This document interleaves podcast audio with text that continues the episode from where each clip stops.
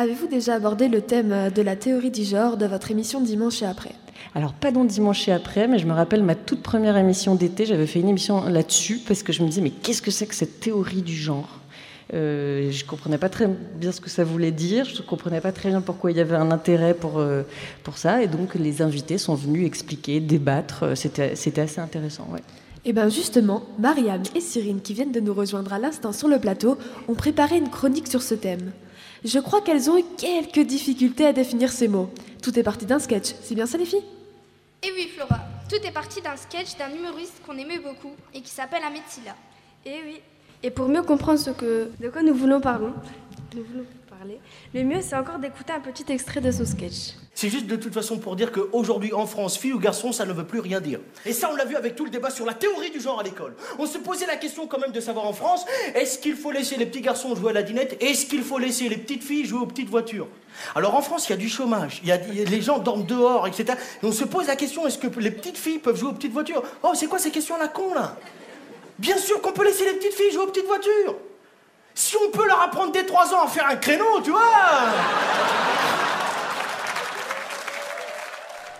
Bon, vous voulez qu'Ahmed Silla vous parle de son sketch, mais malheureusement, impossible de le joindre. Il est beaucoup trop occupé avec ses spectacles et ses films. Déjà, il faut qu'on explique ce que ça veut dire la théorie du genre. Mais Mariam, comment on va expliquer la théorie du genre si on ne sait pas ce que c'est? Bonjour la galère. Bah c'est ça, Cyrine. On peut aller voir sur Google. Ah voilà, écoute. En sociologie, le genre est le concept selon lequel l'environnement social de l'individu, son éducation, sa culture. Euh, Mariam, stop, stop. Là, j'ai rien compris. Et je suis sûre que même toi, t'as rien compris. Tu veux qu'on perde tous nos auditeurs ou quoi? Oui, c'est vrai, c'est incompréhensible ce qu'il écrit. Bah, tu sais quoi? On va aller demander aux gens dehors est-ce qu'ils peuvent nous expliquer? La théorie du genre? Oui, ça, c'est certainement un truc de jeune. Ça, je ne sais pas du tout. Je suis trop vieille pour savoir ça. non. Oui, j'en ai entendu parler, moi. C'est-à-dire, en fait, ils veulent instaurer un non-genre. C'est-à-dire, tu es ni fille ni garçon. Tu choisis d'être fille ou garçon. C'est ça la théorie du genre, mais il y a eu quelques, quelques conflits sur ça avec, euh, il y a quelques années. Il y a eu par exemple euh, une action qui a été faite, ça s'appelait les JRE. Donc tu, le, le, truc, ça consistait à enlever ton enfant une journée par mois de l'école pour protester contre ça. Moi, je l'ai pas fait. Moi, je l'ai fait. Bon, apparemment, beaucoup de gens ne connaissent pas la définition de la théorie du genre. Mais aussi, avec, avec toutes les informations que nous avons récoltées, on peut quand même en conclure que la théorie du genre, elle n'a pas vraiment de définition, ou plutôt qu'elle en a plusieurs selon le point de vue de chacun. À ce que j'ai compris, il y a plusieurs explications. La première renvoie aux nombreuses manifestations qu'il y a eu devant des écoles où des parents disaient aux professeurs de ne pas apprendre à leurs enfants d'aimer des choses de filles alors que ce sont des garçons, et inversement. Alors que pas du tout. Les professeurs apprenaient aux élèves que ce n'était pas grave, par exemple, de jouer à des jeux de filles quand on est un garçon. En fait, ce qui rend les choses compliquées, c'est que les gens associent plein de thèmes à la théorie du genre. Par exemple, l'égalité entre les hommes et les femmes, le mariage pour tous, l'homosexualité et plein d'autres thèmes encore. Pourtant, le genre, Cyrine, c'est pas rien. C'est ce que tu vas créer avec ta personnalité, ta façon de faire et d'être par rapport à ton éducation, à ta culture, à ton environnement social. Le genre est aussi largement influencé par la place réelle ou symbolique que la société réserve aux femmes et aux hommes. Bref, ça va jouer un grand rôle dans ton identité sexuelle et donc dans ton identité tout court. Waouh, Mariam On a réussi à expliquer un truc pour lequel on a mis trois semaines à comprendre. Merci Cyrine et Mariam. Avec vous, tout est clair. Parler de la théorie du genre, ça peut être considéré comme un sujet politique. Et justement, en parlant de politique, nous allons maintenant en parler avec Zinedine, Elias et Ryan, le temps qu'ils nous rejoignent sur le, plateau de Radio Brac. Bonjour. Comme vient de le dire Quentin, nous sommes ici pour parler politique et nous allons vous expliquer ce que nous avons fait le lundi 8 octobre 2018 dans le quartier de la condition publique à Roubaix. Ce jour-là, nous avons interrogé dans la rue différentes personnes au hasard sur la politique. En journalisme, on appelle ça un micro-trottoir. Nous leur avons demandé d'expliquer ce qu'était pour eux la droite et la gauche, mais aussi d'exprimer leur ressenti sur le sujet de la politique. Voici un extrait d'environ 4 minutes. La gauche pour les pauvres et la droite pour les moitiés. Nous, on n'est pas trop politique, hein, pour vous dire. Bah, la droite, c'est pour les riches pour moi. Et la gauche, euh, normalement, c'est pour les... le peuple. C'est du social. Ça devrait être comme ça. Bah, la droite, ça pousse le MEDEF à payer les ouvriers le moins possible et la gauche, elle essaye de faire progresser tous les gens du, dans le social. Euh, Je suis ni droite ni gauche, euh, je suis au milieu. Axe, voilà. Je, finalement, la politique, ça me dégoûte. Franchement. Parce qu'il n'y a plus de loi, il n'y a plus de justice, et il n'y a plus rien, quoi. Il n'y a plus rien du tout. euh, on doit se débrouiller nous-mêmes. Finalement. D'accord. Merci. La preuve. Parce que vraiment, non, la politique, non, euh, c'est nul. C'était bien mieux avant. C'était plus, plus strict. Merci beaucoup. Merci beaucoup. Voilà, bonne journée à vous. Euh, alors, euh, est-ce que vous êtes intéressé par la politique? Euh, un peu, je, m'en- je, je- je le regarde un petit peu pour savoir ce qui va se passer autour de nous, mais je suis assez apolitique quand même. Ah, Et pourquoi vous vous êtes intéressé? Bah, pour savoir comment on va diriger, euh, par quelle personne, plus que par quel parti. Ça veut plus rien dire aujourd'hui les partis. Tout le monde fait du social, tout le monde s'arrange pour que le peuple ait tout ce qu'il ait besoin. Ça m'intéresse pas parce que déjà tout ce qu'ils disent, Ils le font pas. ils le font Déjà, pas. voilà. Déjà pour euh, c'est une bonne On n'a plus raison. confiance. On n'a plus confiance ni à la droite ni à la gauche. hein. Voilà. Ils racontent des choses qui. Ils racontent des choses qui sont pas vraies. Donc euh, nous ça ne ça nous intéresse pas du tout. Voilà. Bah alors, merci beaucoup. Je vous en prie. Je vous en prie. Je vous en prie. Je vous en prie. Bon courage. Bonne continuation. Au revoir. Est-ce que vous vous intéressez à la politique ou pas Un Et euh, pourquoi Parce que je ne suis pas français, je suis algérien. Parce que je fais plusieurs fois de demande pour faire ma nationalité française. J'étais artisan de bâtiment, 50 ans, ils n'ont pas accepté. Pourquoi euh, À Caldera, la préfecture. J'ai six gosses, ils sont tous de nationalité française, ils ont été tous nés à Roubaix, et moi, ils ne m'acceptent pas. Pourquoi Caldera, la préfecture. Depuis 64, je suis en France. Est-ce que vous vous intéressez à la politique en Algérie Pourquoi? Je- J'habite pas là-bas. Ah, Il n'y a personne qui est revenu vers moi. Pourquoi je vais là-bas? Vous êtes tombé sur les mauvaises interlocutrices là pour le coup. Donc, euh, idem. Pourquoi vous vous intéressez pas à la politique? Bah parce que j'estime que euh, euh, il faut pas forcément compter sur euh, d'autres gens pour faire la politique, c'est qu'on peut la faire euh, chacun nous en fait au quotidien. Vous allez voter ou vous n'êtes pas intéressé par ça non plus? Si je vais voter, mais j'aimerais bien que le vote blanc il soit considéré comme un vrai vote quoi. Pour dire qu'on n'est pas d'accord. D'accord. Ouais. Bah, du coup, merci beaucoup. Passez une bonne journée. Au revoir. Merci. Au revoir. Au revoir. Tu pourrais prendre deux minutes de ton temps, s'il te plaît, pour répondre à quelques questions? Bah déjà, on est une- la troisième de médias. On travaille avec tout ce qui est audio et les caméras que tu vois là. Et euh, on souhaiterait te poser euh, deux questions. Parce qu'en fait, notre émission, elle, elle- elle consiste à, à parler de choses de, de grands, mais de notre regard à nous, les jeunes. Et comme tu es un jeune, ça tombe bien. Alors, euh, la première question, c'est euh, toi, qu'est-ce que. Est-ce que tu t'intéresses à la politique ou pas? Non, pas pour l'instant, non. C'est pas- Parce que pour moi, c'est des choses d'adultes encore. C'est pas, c'est pas de notre âge. Je suis en seconde, tu vois. On commence à en parler parce qu'on a SES. T'auras ça peut-être l'année prochaine. Et, mais pour l'instant, c'est pas quelque chose qui nous regarde pour moi. Est-ce que tous les jeunes ne sont pas intéressés par la politique? Bien si, ils sont intéressés? Il y en a qui, il y en a qui sont intéressés, mais d'autres non. Ça, ça dépend des points de vue. C'est chacun, chacun est intéressé comme, qui, comme il veut en fait. C'est ça. Est-ce que tu comptes euh, plus tard euh, t'intéresser à ce genre de choses, aller voter et t'impliquer dans ça ou pas du tout genre? Voter, oui, parce que c'est un, on est obligé, c'est, c'est un droit. Mais après, m'intéresser, euh, non. Oh non, pas du tout. bah, bah, Du coup, merci et euh, passe une bonne journée. On est toujours sur Radio Brac. Euh, Julie Gacon, je voulais intervenir sur quelque chose. Donc là, on vient d'écouter euh, le reportage où les gens euh, essayent de décrire la droite et la gauche. Donc je voulais vous poser une question en rapport avec la politique. Est-ce que c'est un peu tabou de parler politique à la radio? Ah non, c'est pas tabou, c'est même euh, très très répandu. C'est-à-dire qu'il y a beaucoup d'émissions de politique, il y a beaucoup d'invités politiques.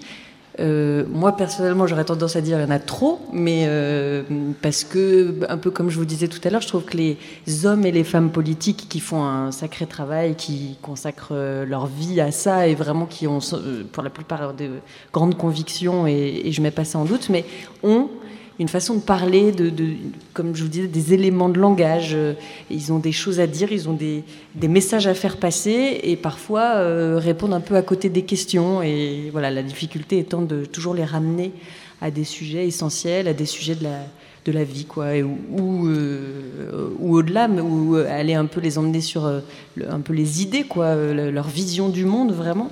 Mais c'est pas toujours très simple. Voilà. Mais c'est pas tabou, en tout cas. Merci beaucoup.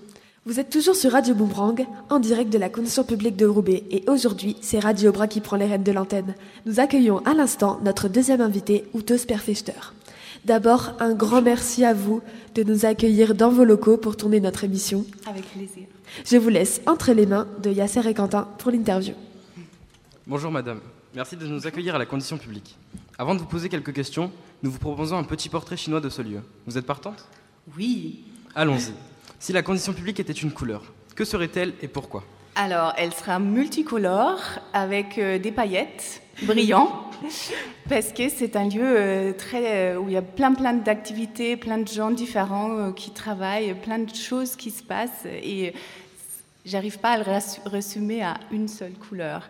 Et paillettes parce que c'est quand même un lieu de spectacle, de culture euh, où, euh, où on a toujours euh, plein la vue. Euh, tout d'abord, bonjour. Euh, Si la course publique était une qualité, que serait-elle? Alors, euh, la, hum, moi je dirais la, la créativité. Euh, pareil, c'est un lieu culturel où euh, on, prépare les spectacles. Il y a plein d'artistes qui sont là, il y a des expositions, il y a plein de gens euh, aussi euh, qui, qui viennent du quartier, qui viennent d'ailleurs, qui fabriquent des choses ensemble ici. Et euh, notre idée, c'est de, euh, de, de fournir, de fournir la capacité à tout le monde de, de- de développer sa propre créativité et de devenir euh, artiste. D'accord. En parlant d'artistes, j'ai une question. Si la condition publique était une personne célèbre, qui serait-elle? Alors, euh, moi, j'ai plus envie de dire, euh, j'ai du mal à résumer à une seule personne. Moi, je dirais plus c'est un, collectif de gens euh, qui viennent d'univers très très divers, euh, qui ont des, capacités des qualités très très divers, qui dans la vraie vie se rencontrent pas forcément, mais ici il y a un endroit, un espace un peu protégé où tout ce monde peut se rencontrer. Donc j'ai du mal à me dire qu'il y a une seule personne qui pourrait, qui pourrait résumer ce lieu. Euh, D'accord. Euh, si la course publique était un métier, que serait-il? Alors un bricoleur, euh, un bricoleur euh, amateur, je dirais, euh, quelqu'un qui fait des essais, qui n'a pas forcément une formation très balisée, mais qui, euh, qui a, qui a l'esprit ouvert, qui arrive à, à expérimenter des choses, à tester, à échouer, à recommencer. D'accord. Donc j'ai une question. Euh, quel rôle vous jouez, vous, à la condition publique? Alors, euh, mon, poste est intitulé responsable de l'innovation sociale, des projets d'innovation sociale. Et je fais partie d'un pôle qui s'appelle développement euh, et innovation sociale. Euh, et mon rôle, c'est de. Donc, la condition publique, elle est. C'est un lieu culturel, donc il y a des, spectacles et de l'exposition et tout ça. Mais il y a aussi euh, ca- un, axe très fort qui est la condition publique comme un lieu de travail, un lieu de vie. Et donc, dans le pôle développement et innovation sociale, on essaye de, faire travailler tous les acteurs euh, qui se sont implantés ici à la condition publique ensemble. Donc, euh, il y a des architectes, il y a le Fab Lab, il y a le restaurant, il y a le Labo 148, il y a euh, des photographes, il y a des artistes, euh, il y a les gens du quartier qui viennent, qui peuvent prendre un café, qui peuvent faire un atelier avec les enfants. On peut euh, acheter ses légumes le mercredi euh, après-midi, on peut monter sur les toits. Donc tout ça, c'est des axes très très importants de la, de la condition publique au-delà de la programmation artistique. Et c'est le pôle développement et innovation sociale qui s'en occupe. Avez-vous des liens avec les gens de ce quartier de Roubaix? Oui. Oui, oui, on a des liens. Euh, c'est- toujours une tension, euh, un, lieu culturel euh, de cette taille-là qui s'implante dans un quartier, dans une ville qui a beaucoup, beaucoup de problèmes de chômage, de scolarité, de, toutes sortes, de pauvreté. Donc une, une grosse cu- un, gros centre culturel dans cet environnement, il, est en tension euh, avec ce qui intéresse peut-être les gens le, plus euh, dans un premier temps. Et donc du coup, euh, nous, on, essaye de- d'ouvrir nos portes et d'essayer de- de- d'accueillir euh, tout ça essaie de, de, de, nous rendre utiles pour les gens qui nous entourent, euh, de croiser euh, toutes sortes de milieux, pas seulement euh, le milieu de ceux qui fréquentent les lieux culturels habituellement. Et ça, c'est entre autres aussi le travail du pôle développement et innovation sociale, d'ouvrir des portes pour, tout le monde. Donc on a des liens et on, essaye d'être voilà, le plus en plus ouvert. D'accord, merci. Donc j'imagine que comme tous les lieux, euh, la condition publique, elle a une histoire. Est-ce que vous pouvez nous la raconter? Oui, alors la condition publique, elle a été fondée en 1901 par la Chambre de commerce euh, de Roubaix. Euh, à l'époque, euh, comme vous le savez, euh, Roubaix était la capitale du textile. Euh, donc la Chambre de commerce était très très puissante. puissante et ils ont créé ces lieux magnifiques euh, pour euh, fixer le prix des matériaux, euh, des matériaux primaires qui arrivaient, donc la laine, le coton, euh, la soie, en état brut. Euh, et puis ensuite de les redispatcher dans les usines autour. Donc, euh, du coup, la, la condition publique était un lieu, euh, euh, c'est pas une usine, c'est plus un lieu de laboratoire. Donc, on voit encore les inscriptions laboratoire euh, à gauche quand on rentre. Ici aussi, c'était un lieu où il y avait des machines euh, pour tester la qualité de, la matière brute euh, et fixer le prix. Et derrière, il y avait des halles de stockage, je crois qu'il y en avait sept. Aujourd'hui, il en reste trois euh, où euh, ces, ces, matières étaient stockées et ensuite re, ils repartaient dans les usines. Donc ici, c'était jamais un lieu de production, c'était plutôt euh, un lieu pour des employés qualifiés qui travaillaient dans les labora laboratoires. Et comment imaginez, imaginez-vous ce lieu dans 15 ans? Alors, dans 15 ans, euh, moi, j'espère déjà qu'elle existe toujours. la culture, c'est toujours précaire. On ne sait jamais. Euh, euh, voilà, il faut défendre ces lieux-là. Et j'imagine qu'elle grouille dans tous les sens. Que, en fait, les associations, les acteurs du quartier, les, les, jeunes de l'île s'emparent de ce lieu et qu'ils le transforment en, en, grand, en grande fourmilière beaucoup plus encore qu'aujourd'hui. Merci à vous, Ute Sperfechter. De rien, merci.